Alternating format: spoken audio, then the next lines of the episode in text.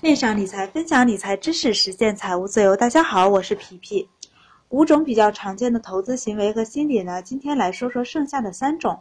第一种呢，就是坚决看多。一五年六月份呢，很多人都看多，连对门的大妈都跟我说，她要再从银行再取点钱投资股市。这行情得疯狂到什么程度？单笔进场买基金的肯定也不少。那时候呢，基金的报酬率相对来说比较好。基金网站上呢，还有推荐基金。哎，某某基金今年涨幅年化收益率达到了百分之二百多，等等。可能有的朋友看到这样的字样，就会觉得涨了二百多，那我一定要再买，这只基金肯定好，可不能再错过了。对自己的想法太过自信了，都已经涨了那么多了，才想起来单笔买，是不是已经晚了呢？如果周围有投资的朋友，可以问问他们，定投基金账户都已经盈利了多少，什么时候开始买的？如果很高了，就不要再单笔买入了。再加上有些人喊多，大牛市新闻呢也天天播。今天新今天股市又创新高了，证券公司开户的人不断的增多，等等，加剧了老百姓投资热度。尤其是不怎么懂的人，更是信心满满的冲进去。可能第一时间第一次投资挣到了钱，说明运气好。当好运气用完了，如果没有方法和技巧，只是跟风，损失惨重的。永远是这部分的人。每一次交易呢，都会让市场资本重新分配，财富重新分配。第二种呢，就是想投资，但不知道什么时候进场，感觉现在是高点，等低了再进。当市场真的大跌的时候，是否有勇气去投资呢？比如现在是三元，跌了两两元，是不是还会想等再跌点？又从两元跌到了一元，可能此时在庆幸，幸好当时没有买。否则就亏大了。市场开始好转了，还是不敢买，后悔怎么不在一元的时候买，然后等再跌一下再买。那个低点呢，再没有到，错过了好的时候。不少投资人都是这样想的：当低点的时候，市场恐慌情绪会扩大，很容易做出不理性的投资决策，更没有勇气在低点去买入。对于基金投资来说，定投来说呢，没有必要纠结它什么时候是低点，现在是不是可以买入了？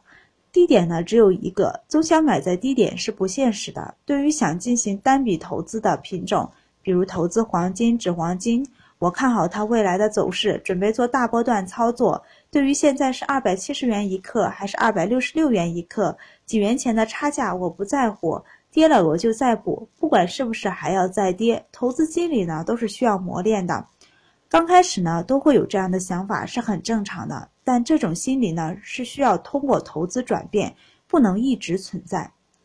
有朋友说呢，之前买黄金跌也买白银跌了，跌的挺多的，赔了，呃也不少，感觉基金定投比较靠谱一些。其实定投和投资基金呃，投资白银的风险基本上都差不多，只是基金定投通过学习知道怎么去操作，而白银它既有大宗商品的属性，又有货币被货币避险的属性，经济政治等都会影响白银的走势，而不清楚什么会对它走势造成利空或者是利多的走势。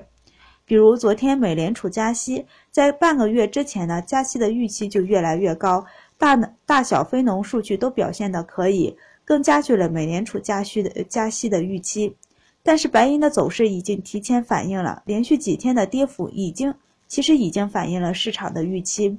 当加息落地，利空出尽就上涨。白银基本上呢是黄金的跟屁虫，涨跌幅呢都要比黄金的波动大一些。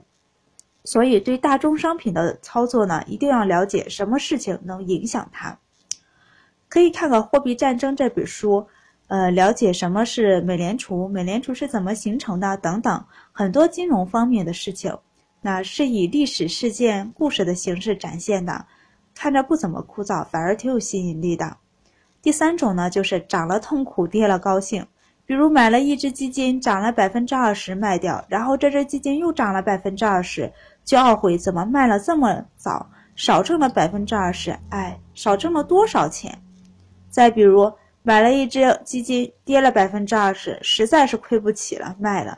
然后这只基金又跌了百分之二十，心里心想：幸好卖了，否则就亏了。挣钱反而不高兴，亏钱反而看得那么开。投资难道是为了得到亏钱的快乐吗？这几种做法和想法呢，都是投资的大忌。如果不会预测市场，就定投基金，用定投账户的收益率来看市场。不管不用管什么时间进场，即使在高点进场也没有关系。之前的例子呢举了不少，只要做好之前之前说的资产配置，即使在下跌的行情当中也不要怕，有应对的方法和钱，持续扣款，有耐心才会赢。如果你懂得市场，知道什么时候是低点，那就一次性投入多一点，用自己擅长的方式投资，一定不会少挣。今天呢就分享到这儿，欢迎大家关注微信公众号“皮皮爱理爱财”，一起讨论分享，一起成长。投资的道路上不独来独往。